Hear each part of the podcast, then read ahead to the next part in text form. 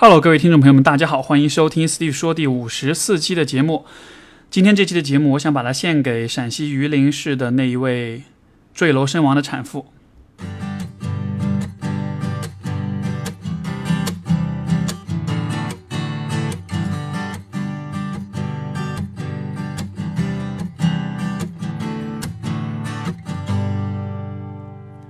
所以这个事件是这两天在微博上、在网上比较热点的一个话题。然后，如果大家还不了解的话，陕西榆林市第一医院，然后有一位产妇，她在啊生产的过程中，呃，因为非常的疼痛，然后呢，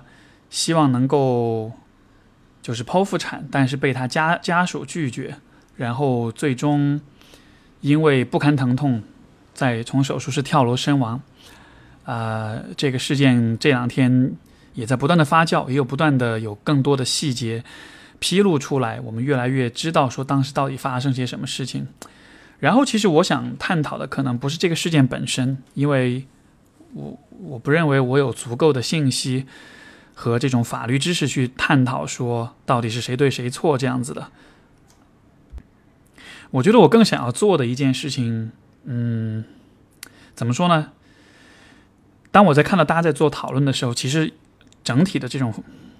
氛围、这种论调是充满愤怒的，对这个丈夫充满谴责的。然后，这其实也是过往的许多类似这样的事件发生的时候，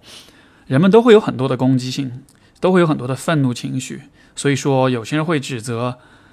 某一些个责这个负负责任的个体，比如说这个事件里面这个丈夫或或者说这个家属，某些人可能会去指责啊医院方，也有也有些人可能会指责说法律的制度不公正的问题，或者说是相关的这种规定啊。总之就是说我们在遇到这样的事情的时候，其实我会觉得那种愤怒背后，我看到的其实是一种无力感，就是因为这样的不幸的事情发生的时候，其实没有人能够去阻止它，也没有人能够做太多的事情。所以说，我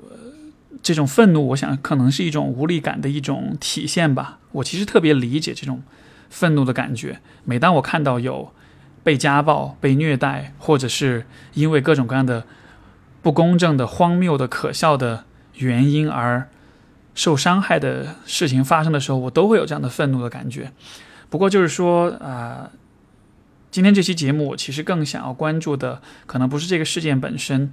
而是在于，当我看到这件事发生的时候，我其实想到了，在我们的身边，在我们的国家，甚至在全世界范围内，其实还有很多成千上万，可能不知道多少女性，她们其实面临着类似事情发生在她们身上的风险，而且这种风险不光是在生产过程中的问题，其实还有很多，对吧？家庭暴力的问题、虐待的问题、经济上的这种贫穷跟贫穷带来的困扰，总之就是有很多的，怎么讲呢？呃，我觉得还有还有更多的人在面临这些问题吧。我理解大家会把需要把愤怒聚焦在这个事件上本身，但是我其实也是会鼓励大家更多的看到，这并不是一个单一的事件。其实许多人也能感觉到，这并不是一个呃独立的事件。包括有许多人在表达他们的愤怒的时候，是会去批判中国的这种性别观念、家庭观念这种传统的理念。当我们看到这个家属说生孩子有有谁是不疼的这样的话的时候，可能都会非常的 难以接受。我以前的来访者大多数呢，其实都是北上广或者说就一线、一二一或者一点五线、二线城市比较大城市里面。接受过比较好的教育，然后可能整体的社会地位会相对高一些。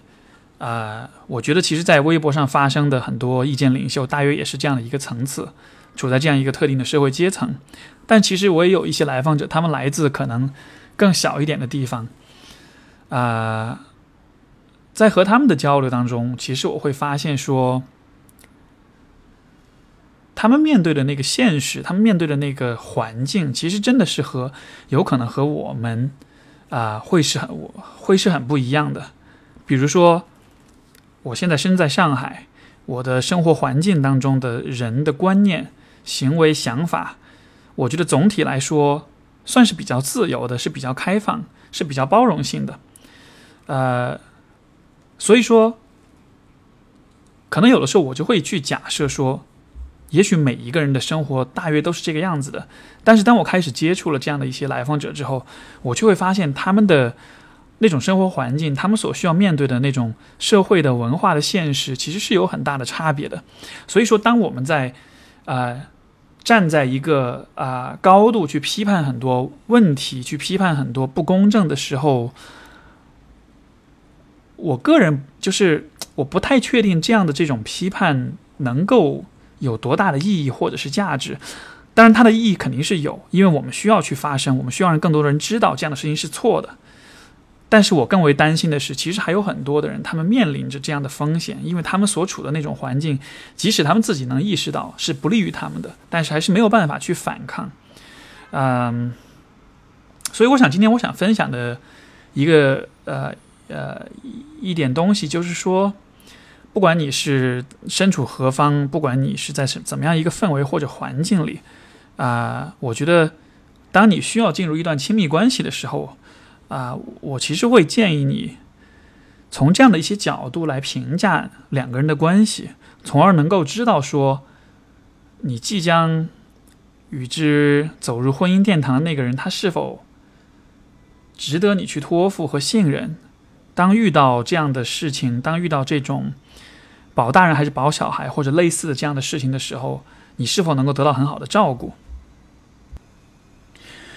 我觉得第一个方面就是说，如果你要和一个人恋爱，如果你要和一个人结婚，你应该尽可能的了解这个人。这种了解不光是说了解他的家庭背景、工作这样一些比较呃信息性的这样的一些层面的东西。我觉得你更需更多的需要了解的是。这个人的经历，这个人的背景，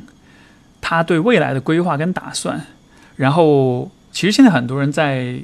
就是交往的时候也会聊到三观的问题，啊，怎么样去了解一个人的三观？其实很多人可能会去说，我们就去探讨一下，对吧？呃，两个人的感情观是怎么样的，人生观是怎么样子的？可是我会觉得这种了解方式也许不是最准确的，因为说在。现在统计学里面，我们会把这种叫做 self-report，就是呃自我汇报，就是说你去调查一个人的状况，他要自己去汇报的时候，自我汇报其实是会有偏差的。呃，一个人认为自己是什么样子，和他实际是什么样子，在这种自我汇报的过程中就会体现出来。所以，就比如说，假设现在有我们有的时候会说去问男朋友，未来如果生孩子遇到保大人还是保小孩的问题，在那种时候你会怎么做？然后，显然当问这个问题的时候。你是有你的指向性的，你是有你期待的答案的，对方也可能会迎合你的答案，包括对方自己可能也希望显得自己是一个很很重视感情的这样的一个人。总之就是说，这个这种呃，在怎么说呢？在我们比较冷静、比较理性的时候，当我们通过言语交流去了解一个人的三观的时候，其实会有很多的偏差，会有很多的不准确。我认为更有效的一种方式是什么呢？其实是你应该通过一个人的过往经历去了解这个人，啊，因为我觉得三观这个东西，它其实比较虚，它其实是一种，就是说我们应该怎么评价一个人的三观？我认为其实不是通过这个人说他的三观是什么来评价。我们其实应该，因为你看，三观就是观念，观念的存在对于我们的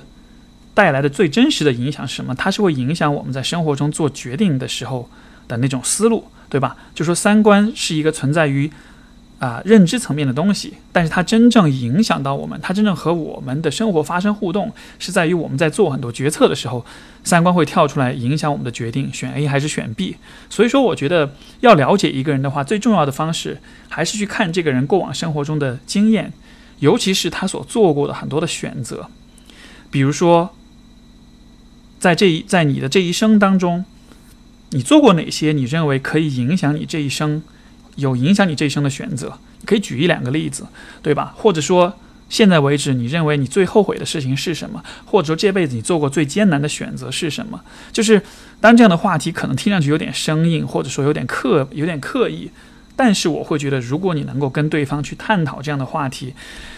呃，你通过聆听去看到这个人在遇到很多问题是如何思考的，是如何去做选择的，我觉得这样的方式其实真的是可以帮助我们。更多的了解这个人他的三观到底是怎么样的，或者说他的三观放到实生活的实践当中是怎么样体现的。所以这其实是一个我特别鼓励大家去做的事情，就是如果你不了解你的伴侣的三观，如果你不太确定他在遇到很多重要决定的时候，大约会是怎么样的一个脾气，或者是一个偏向，或者是一个思路的话，那么我觉得这样的亲密关系可能就不要太着急的去进入。所以这是，所以这是了解，然后在这个基础之上就是信任的问题。什么是信任呢？我觉得我们大约可以这样来理解：信任就是说，如果你对一个人信任的话，那么你愿意放弃自己对事物的掌控，让对方来掌控某些事物和决定，即使最终这个决定会影响到你，但是你是愿意让对方去做掌控的。比如说，很多这种很经典的一个这种 team building 这种团建活动当中会有的一个小游戏，就是一个人站在高处往后倒，然后身后有一帮同事，他们会接住这个人，对吧？如果你是那个往后倒的人，你在往后倒的时候，其实你对你自己的身体的安危，你就已经完全放弃了掌控，你是让后面接住你的同事们来决定你的身体的安危，所以。如果你愿意倒下来，愿意跳下去的话，你其实就是把这个掌控权交给了你的同事们，所以这就是一种信任。那么在亲密关系当中，在当你即将走入婚姻的时候，这可能也是你需要去想的问题，就是你有多信任你的伴侣，你能够对他有足够的信任，以至于你愿意把对你的生活甚至生命的这种掌控权交给他吗？如果比如说你把你的生命交给这个人，他有没有可能在？任何的因素、任何的诱惑影响之下，会牺牲你呢？会牺牲你的生命呢？或者是你的安危，或者是你的利益呢？要能够回答这些问题，我觉得首先肯定是需要你很了解你的伴侣，你知道他的观念啊，他的对事情的期待啊这样的。然后另一方面，我觉得也需要去了解到说啊。你们所处的那个大环境，比如说，也许你们不是在北上广这样的大城市里面，也许你们是在更小一点的地方，也许当地的那种文化或者是氛围会对某些问题有一些偏向，比如说，啊，在某些地方，老公打老婆是一件 OK 的事情，是可以被接受、可以被允许的。比如说，在某些地方，女人的在家里面的角色就是。生育机器加上照顾孩子、照顾家庭，是不允许被，就是不允许有工作或者是外出的这样的一种权利的。又比如说，在某些地方，男性用家里的财产去赌博是一个被大家默许的事情。总之就是说，如果你要能够信任一个人的话，一方面你可能需要知道这个人本身的。他的偏好、他的观念、他的脾气。另一方面，你也需要看到，你们所处的这个大环境是否会对你们的关系有影响。像比如，当我看到啊这个产妇坠楼的这个事件的时候，虽然这可能是一个为止就是下的过下的过早一点的结论，但就是说，我的猜想是，可能对于这个产妇以及她的家属来说，对。女性的生产过程中的这种疼痛本身，可能就是一种相对来说比较忽视、比较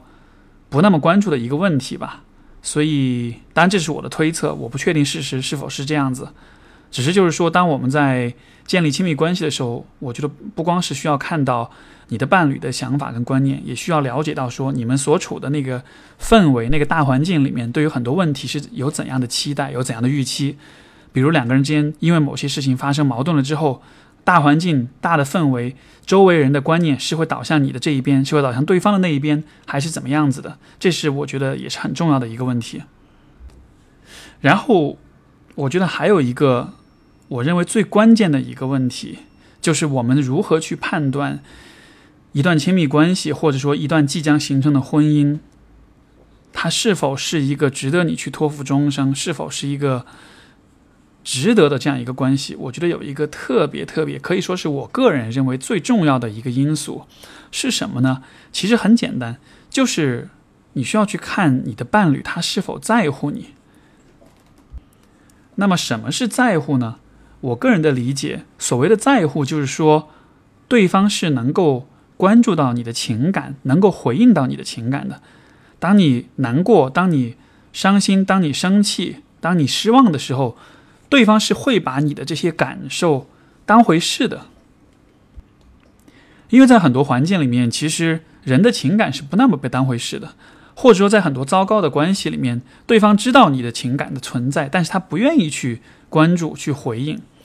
我觉得好的关系跟糟糕的关系之间有一个非常重要的区别，就在于此，就是两个人在一起到底是因为什么？是因为经济的利益，是因为社会的期待，是因为家人的要求。当然，这些因素我觉得也会存在，但是我觉得不能只有这些因素，不能缺少了两个人对彼此感受的这种在乎。就我为什么会这么强调这一点，也是因为其实我看到这个产妇坠楼的这个事件的时候，我其实觉得这是一件特别特别不能够理解的事情，因为我在想，如果是我的妻子啊。在这样这么痛苦的情况之下，可能我愿意做任何的事情去减轻他的痛苦，甚至我会说这孩子我们就不要了。那这样子的话，如果能让你不那么痛痛的话，就是我为什么会有这样的选择？是因为我很在乎，我会非常的在乎我的伴侣。如果我选择跟一个人结婚，那么一定是因为我非常非常的在乎他这个人的情感、他的感受，他是否开心，他是否有难过，是否有啊各种各样的困扰，就是。这其实是我觉得两个人在一起亲密关系的这种很本质的东西，就是两个人间的情感纽带。我们对彼此的情感的这种重视跟关注，我觉得有了这样的一个条件，我们才是亲密的，我们之间的情感纽带才是很强的，然后我们的感情才能成为一个我们两个要以后一起走人生路的这样一个理由，或者说是这样一个啊。可以说是一个基本的一个要求吧，所以说这也让我想到，其实很多时候会有来求助、来提问的朋友，会讲说自己的伴侣或者说自己的这个男朋友或者女朋友，好像并不是那么在乎自己的感受的样子。嗯，当然每一个状况、每一个 case 肯定也会有不同，肯定也会有特定的这个啊一些细节上的这种差异，但是总体来说，我会希望。就是当你在选做选择的时候，当你在判断要不要跟一个人结婚，要不要跟一个人建立家庭的时候，我觉得至少两个人对彼此的感受是需要有一些在乎、有些关注的。因为其实如果没有这一层情感的纽带的话，人两个人的关系里就只剩下了利益的交换和平衡。而如果没有情，只有利益的话，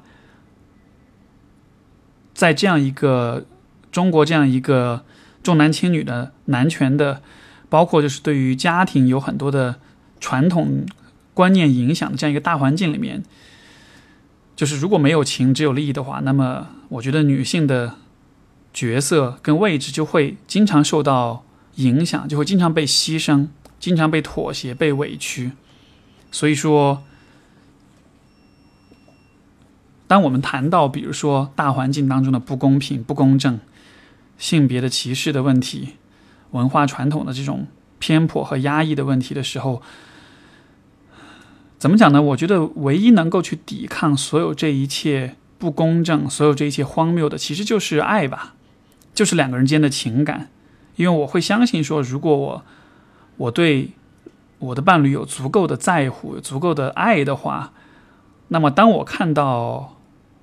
呃，他受到一些。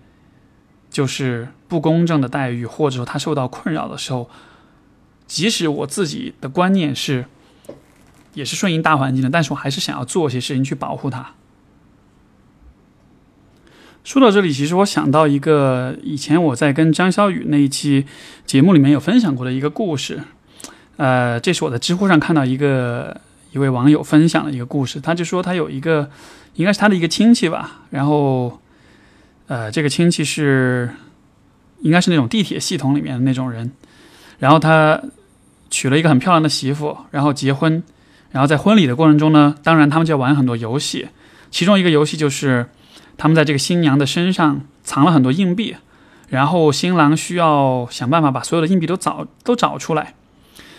呃，当然，显然这个游戏的玩法就是比较怎么说呢？如果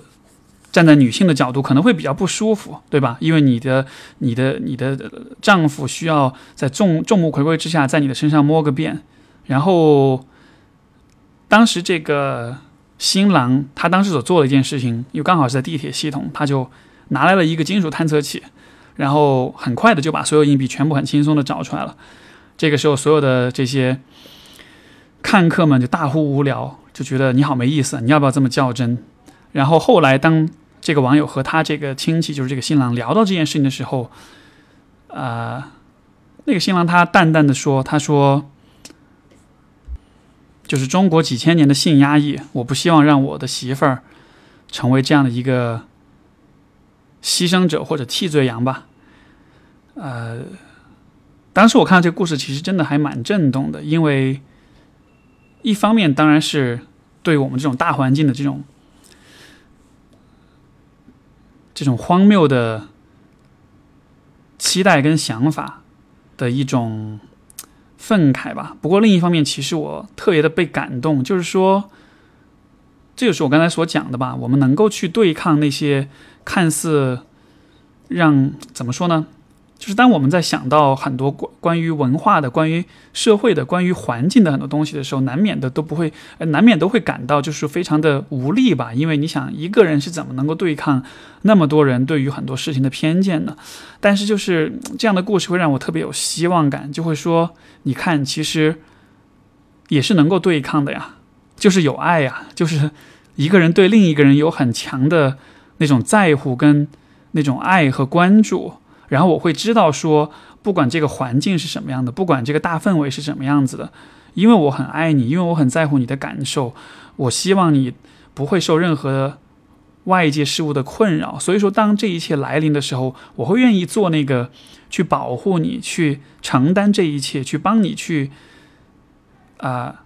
阻挡那些外面的荒谬和可笑的事情的这样的一个一个人吧。所以。我会希望说，其实每一位女性，就是不管你们是身处何地，不管你们是什么样的社会阶层，不管你们所处大环境是什么样子的，呃，很多人会说啊，我生生活在一个小地方，我们这地方的人观念都是这个样子的。很多人会说啊，我的这个家庭，我的这个氛围，就比如说，也许你是在大城市里面，但是我的家庭是很保守的，我周围的人也都是很传统的，对吧？就不管是什么环境里，当你感觉到说。我的选择被环境当中的很多因素无可被被不可避免的被限制的时候，我其实会希望你可以知道说，不要害怕这种大环境的这种影响，不要害怕这种大的氛围的影响，因为这些其实不重要，重要的是在重要的是在于，即使在这样一个大氛围里面，其实我会特别希望你能够找到那样一个能够跟你一起去。扛起这一切的人，能够替、能够帮你、能够支持着你去面对、去反抗的人，我会觉得这样的，甚至我会说，越是在那种压抑的环境里，越是在那种让你感到不自在、不舒服的那种氛围里，其实你越应该去努力的寻找到这样的人。当然，我理解这样的人其实非常非常的难找。我能够说的，也就是你需要尽你所能吧，因为。如果说你，如果说你身边亲近的人和怎么说呢，和大环境同流合污的时候，那么为什么会要为什么还要接受这样一个人成为亲近的伴侣呢？所以，其实这也是我今天想要通过这期节目想要表达的一个意思吧。就是当我们看到这样的事件发生的时候，我们会有很多的震惊跟愤怒，我们可能会很想要去批判、去谴责、去发泄自己的所有的情绪，但是到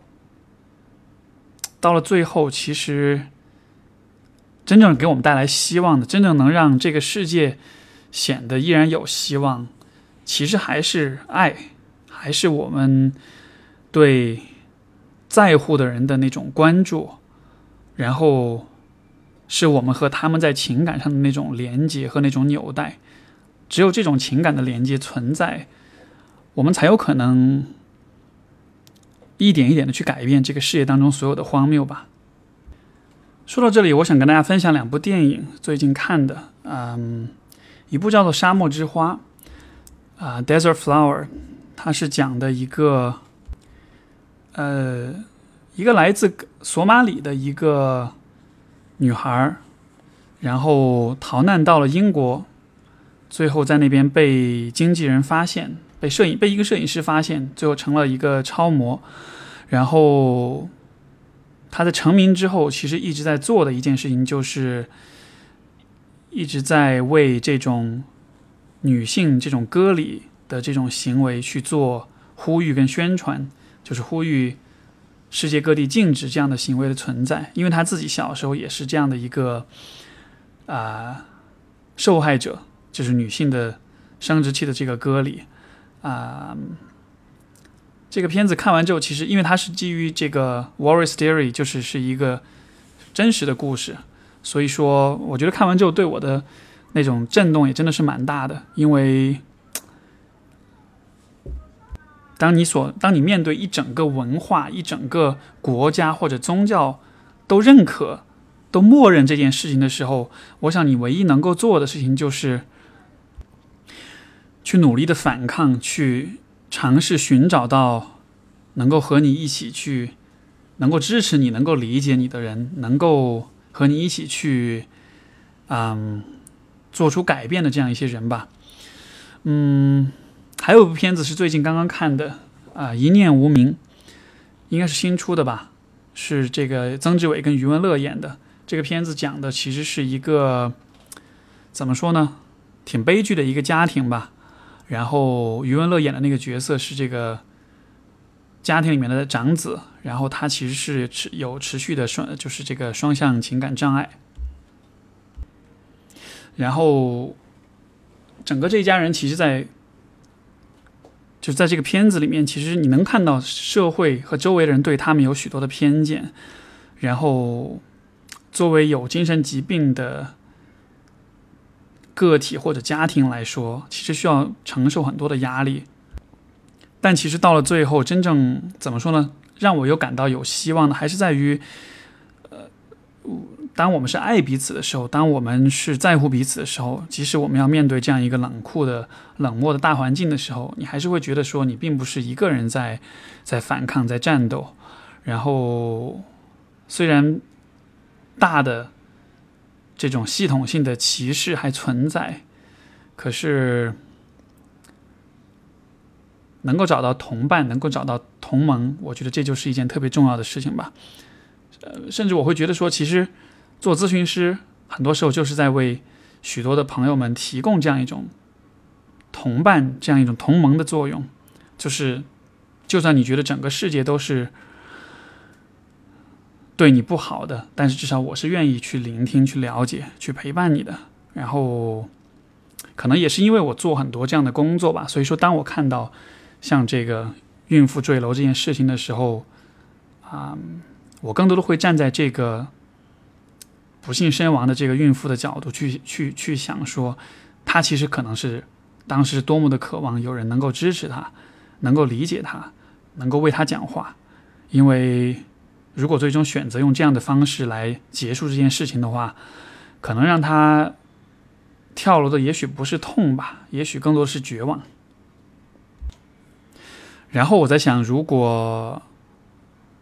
身边有多，就是如果我们每一个人都能够多有，就也许不需要很多的爱吧，也许不需要博爱所有人吧。但是我觉得，如果每一个人都能够爱，就是很认真的、很真心的爱，至少身边的另外一个人的话。那整个社会里面，其实被爱的人就会更多吧。而当每一个人都尽可能的被爱了之后，呃，我想当我们在面对许多的系统的文化的社会的这种局限的时候，可能就不会有那么强的无力感，对吧？所以说，回到今天一开始的主题，就是我看到了网上有许多的攻击、许多的谴责、许多的愤怒，但是。我想通过这期节目提醒大家，这就是这些愤怒表达完了之后，还是要记得要我们要去爱彼此啊！不要因为愤怒的谴责而就变得凶神恶煞，而就忘记了最终其实给我们带来希望的还是那种温柔的、那种柔软的那种情感连接。好的，今天这期节目就到这里，